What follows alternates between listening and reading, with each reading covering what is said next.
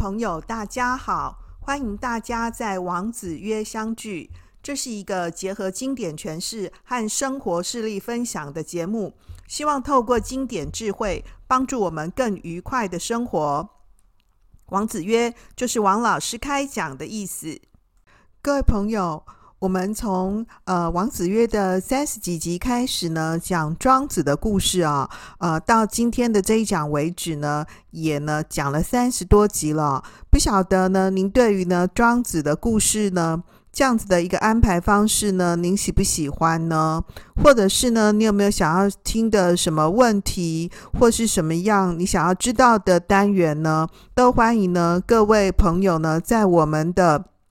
Podcast 的平台，或者是呢，在我们 YouTube 的影片上面呢，帮我们留言呢，和我们分享哈、提供我们建议啊、那么今天的这一讲呢，我们要跟各位呢介绍的是一位呢，呃，前面几讲有提过的人物，他叫做颜和啊，颜就是颜回啊，颜渊的那个颜，和是那个关门的和啊，就阖家光临、阖府光临的那个和。颜回呢，历来被认为说是呃庄子呢设计啊一个近似于呢颜渊啊的人物。不过今天讲的这个小故事呢，呃比较不那么的典型。颜回是谁呢？啊，颜回我们在呢 EP 第四十三集的时候呢，曾经介绍过他，就是他能够看得出来那个东野忌他的马呢。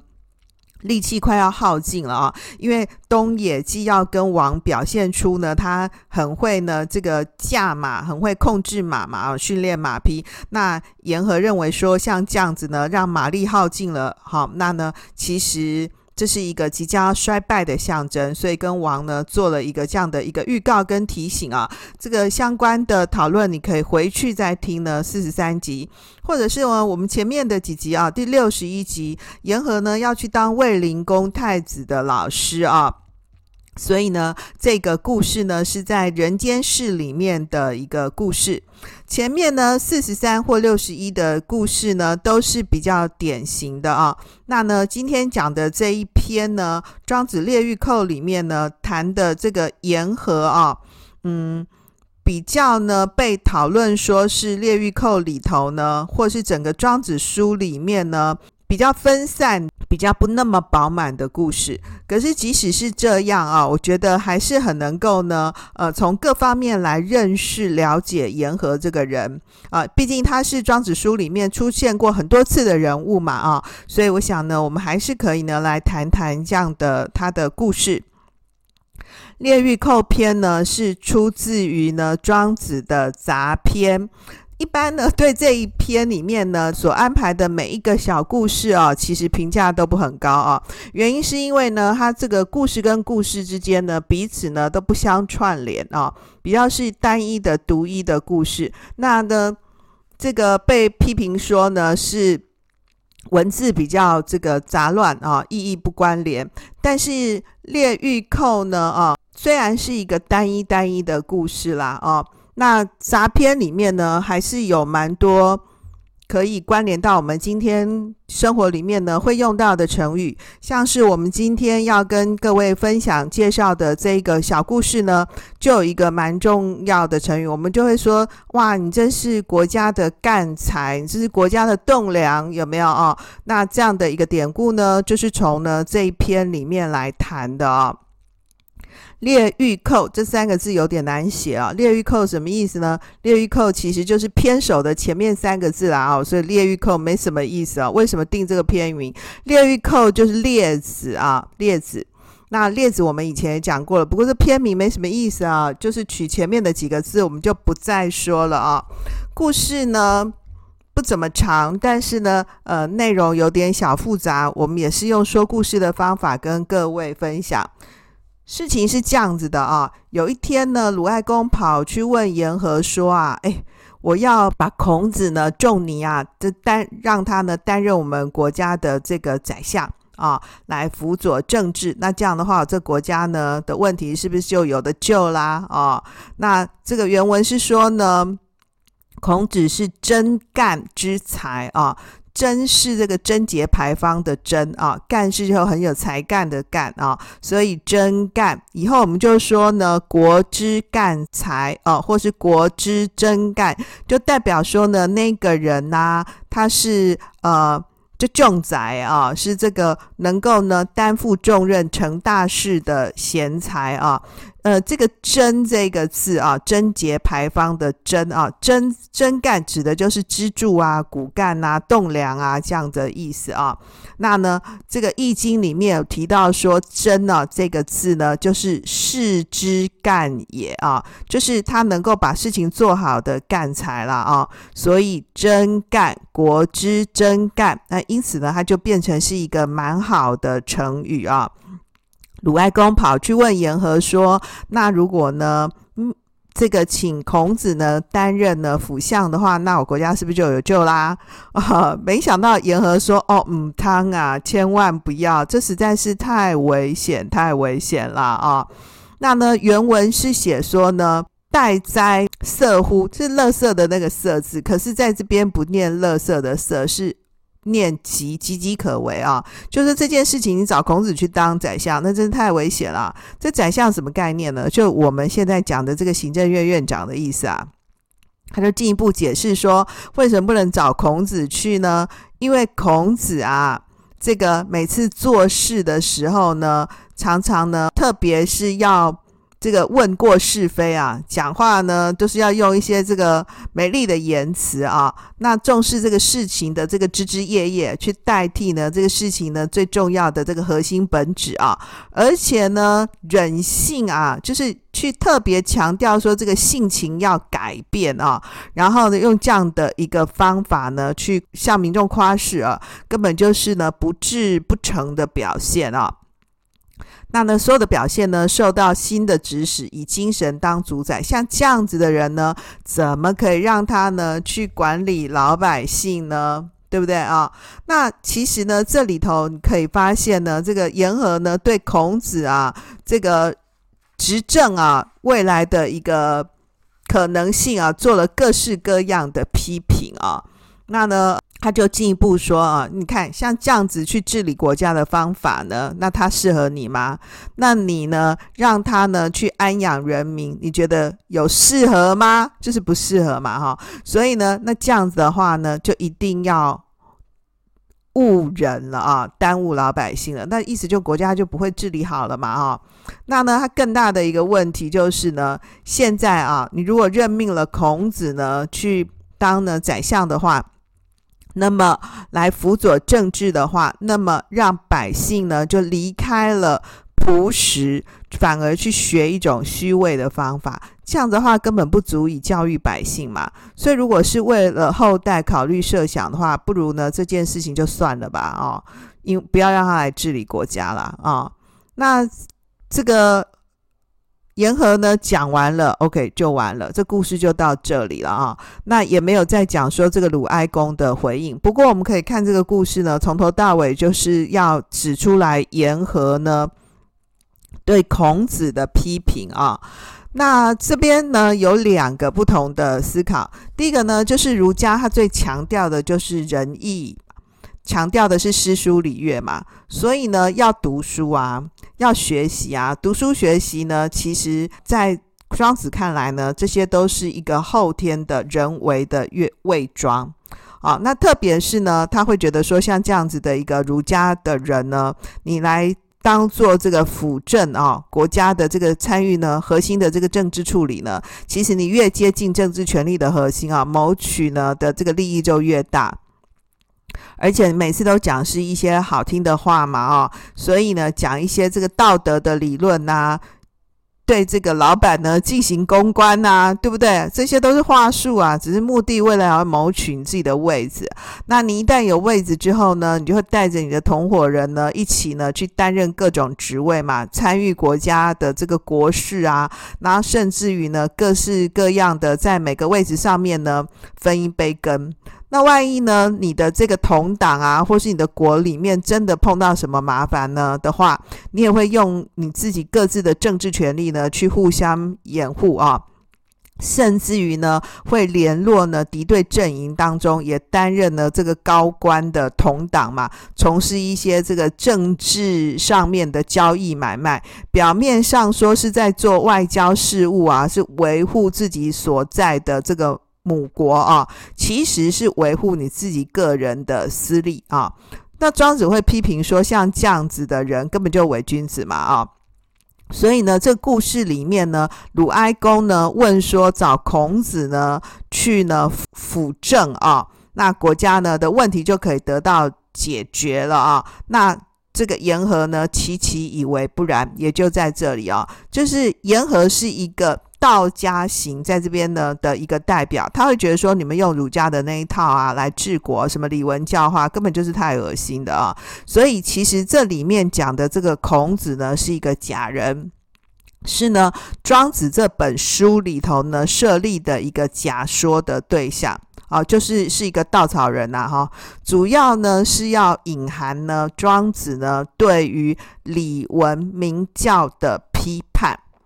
好，再整理一次哦，哈！透过鲁哀公呢问言和呢这样子的一个对话过程呢，这个言和不是批评了孔子吗？所以原文里面是直接写呢，鲁哀公问说找仲尼呢来辅政，那言和说不可以，不要，所以言和批评了孔子。那言和是谁的代言人呢？言和是庄子的代言人。啊，那这件事情到底有没有呢？寓言故事嘛，所以当然是呢，借着这个故事呢来做说明的而已。所以呢，言和要批评的那个孔子，是呢庄子借着言和的嘴巴来批评呢孔子。那不是真的批评孔子这个人，是。批评呢，以孔子呢像这样子的一个思考的方式，什么东西都是靠道德啊，对不对哈？要靠呢这个努力啊。那么对庄子来说啊，这些都是太恶心的事情啊啊。那我们就可以发现呢，嗯，在战国时代啊，先秦诸子呢，对于一个怎么样是一个理想的政治，或是呢怎么样是一个理想的治理呢？基本上每一家的想法都是不一样的啊。同样的，这边呢看见呢是道家呢对儒家的批评。事实上，在《韩非子》里头呢，法家啊也呢把这个儒家呢批评得一文不名啊。这过去呢我们在讲呢。不是王力宏哦，那集里头讲过呢，儒家呢跟法家的一个对比啊、那呢这边我再来继续讲一下呢，这个韩非子啊、有一篇文章叫做《五蠹篇》，蠹蛮难写的，蠹就是那个蛀虫。他说国家一个国家里面有五种哦坏分子啊，社会上有五种令人讨厌的人，这五种人是哪五种？就像是国家的五个蛀虫一样啊，分别是呢这个。战国末期的儒家学者叫儒生，跟呢这个待见者就指的是游侠侠客啊。那接下来呢是纵横家，还有呢那个依附贵族私门而且去逃避兵役的人，还有呢工商之民啊。他就指出呢这五种国家的蠹虫是造成这个国家不好的一个很重要的原因啊。那呢其中他对儒家呢是这样批评的啊。他认为说呢，儒家啊最重要的就是以文乱法。文是什么？文就是我们这样讲的这个文章。文就是文明文化的启蒙啦。啊，那什么东西呢？要这个文雅，要文质彬彬，对不对啊？所以要重视礼文，重视教化啊。所以呢，这边他就指出来说呢，其实用这一套啊去治国是太弱的，没有用啊。没有用啊，甚至于呢，他还讲说，举例来说，像是孔子，孔子是天下的圣人呐、啊，对不对？所以孔子修养身心呢，宣扬他的这个儒家的理想，去周游列国嘛。那天下的人不是也都是珍赏他是一个很有仁德的人嘛？去称赞呢他的义行，而且愿意替他效劳啊。问题是孔子的学生有多少个？有这个七十多个呢，这个是长期跟着他的人，所以代表说大家都是嘴巴上面说的很好听嘛，看中人的人呢，其实是不多的啦，能够去行义的人呢，更加是少得可怜。所以你看嘛，天下这么大，替他效劳的只有七十个啊。那真正在宣导仁义的、周游列国的、去积极游说的，不就孔子你一个人而已嘛？所以你看这个比例多低啊！对不对？所以五度篇里面还讲说，那假设现在有一个很不好的儿子啊，父母对他发怒，他也不悔改，对不对？然后乡邻去劝他呢，责备他，他也无动于衷啊，就蛮婆嘛哈。然后师长教训他，他也不改变呐、啊。所以你看哦，即使是有父母的慈爱、乡邻的帮助跟师长的智慧，这三方面的优势呢，加在他身上，可他始终就是不会改动啊。对不对？他也不愿意改邪归正啊，就代表说你用劝的根本没用嘛。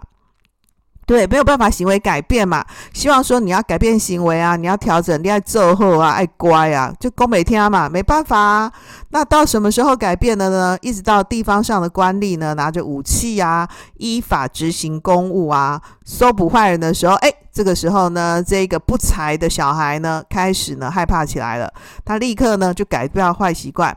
啊，那改正了他的行为，所以啊，这个韩非子就下了一个结论啊，就说父母的慈爱是没办法教育好的，必须要靠官府呢执行严格的刑法。为什么？因为一般的人呢、啊，收到慈爱的话，他就是骄纵；看到威势呢，反而会屈服啊。所以。这个儒家，你讲这个道德啊，道德听起来很好啊，对不对？高大上啊，对不对？让我们觉得很温暖呐、啊。但是呢，只有温暖是没用的。再怎么温暖呢、以法家来说呢，都比不过这种威势。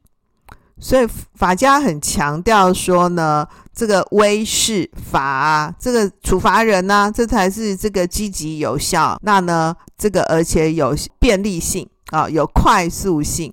那庄子呢这边就批评儒家说啊，你们儒家就讲这个礼文教化啊，对不对啊？用这样来这个安养人民啊，其实是没效的。对，反而是让老百姓呢学会了畏啊。伪这个伪装的伪伪呢，其实我们现在都解释成伪装，没有这个伪，其实本来指的是后天的人为的意思，就是说你背离了你本来天然的本性嘛，你本性就是很好的啊，那以后天人为这个虚假的学习去取代你天性是自然这个美好的地方，所以如果是说。你离开一本职啊，然后就学一些那个这个技巧啊、破碎啊、支离的东西啊，对庄子来说他是非常不赞成的。就我们现在的很白话、很口语的话来说，就是这很假仙啊，这很假掰啊，这样子讲好像感觉大家觉得好像儒家都让我们学得很不好哦。可是站在道家的立场来看，他这样讲好像也有点道理啊、哦。就是小孩子呢不认识蟑螂的时候，他其实是不知道蟑螂是一个很恶心的东西，很脏，对不对？然后传染病菌，对不对？后来长大以后发现，哈，蟑螂，对对？啊、哦，或者是说呢，这个大家觉得说去学校呢，这个很单纯的小孩呢，可能去了学校之后，学校会学到各式各样的东西吧。学到好的，有学到其他同学一些乱七八糟的东西啊，对不对？说啊，温温家呢？哦，我小孩在家里就不会讲这种话，怎么去上课以后呢？回来变成讲这样的话呢？用这种不好的语言呢？很简单，他学他同学啊。所以呢，这里环境当然是蛮重要的啊。对庄子来说，庄子当然蛮理想性的认为说。人的本性啊，人的本质啊，顺其天然，顺其自然，就是蛮好的。你以后天的这种虚假呢，去带领他，反而是不好的啊。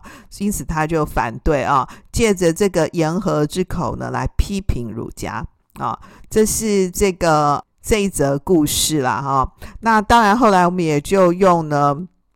国之真干这样的一个成语呢，来代表指说呢，哎，这个人呢，他就是能够负担呢这个大环境里头的重任，是一个成大事的贤才，这就国之真干就一个蛮好的成语啊。好，那呢，我想呢，这个小故事呢，就先到这里啊。我们来谈一谈呢今天的重点整理。第一个呢，《庄子》这本书里面呢，所谈到的对象啊，都不是一个真实的对象，因为整本书呢就是寓言嘛啊。这个庄子讲说呢，他用呢寓言、之言、众言呢来表现他的这个思考啊。那这我们前面讲过了，这三种言呢，都是呢借言出意，意在言外，别有寄托的，所以里面讲到的人都不是真人啊。那各位不要误会说。庄子真的很讨厌孔子，其实不是这样子的啊。那特别这篇呢，我们今天跟各位分享的是杂篇的故事啊。我们顶多只能说，诶，他其实是反对呢儒家重视呢礼文教化啊、人文化的这个地方啊。第二个呢，庄子反对呢儒家有一个很重要的思考，就是离实学位。啊，离开时啊，就离开人性自然的本质，学位就是只是用后天人为虚假的方式呢，去取代天性的自然。哦，那他会觉得说，这个后天人为呢，学到的都是虚假的东西，都假掰的啦，对不对？哦，不是说反对你学习啊，是说你这个学习都学到一些就假掰的东西。他会认为说呢，庄子会认为说，你们儒家那些东西都很恶心啊，就伪君子嘛，伪君子啊！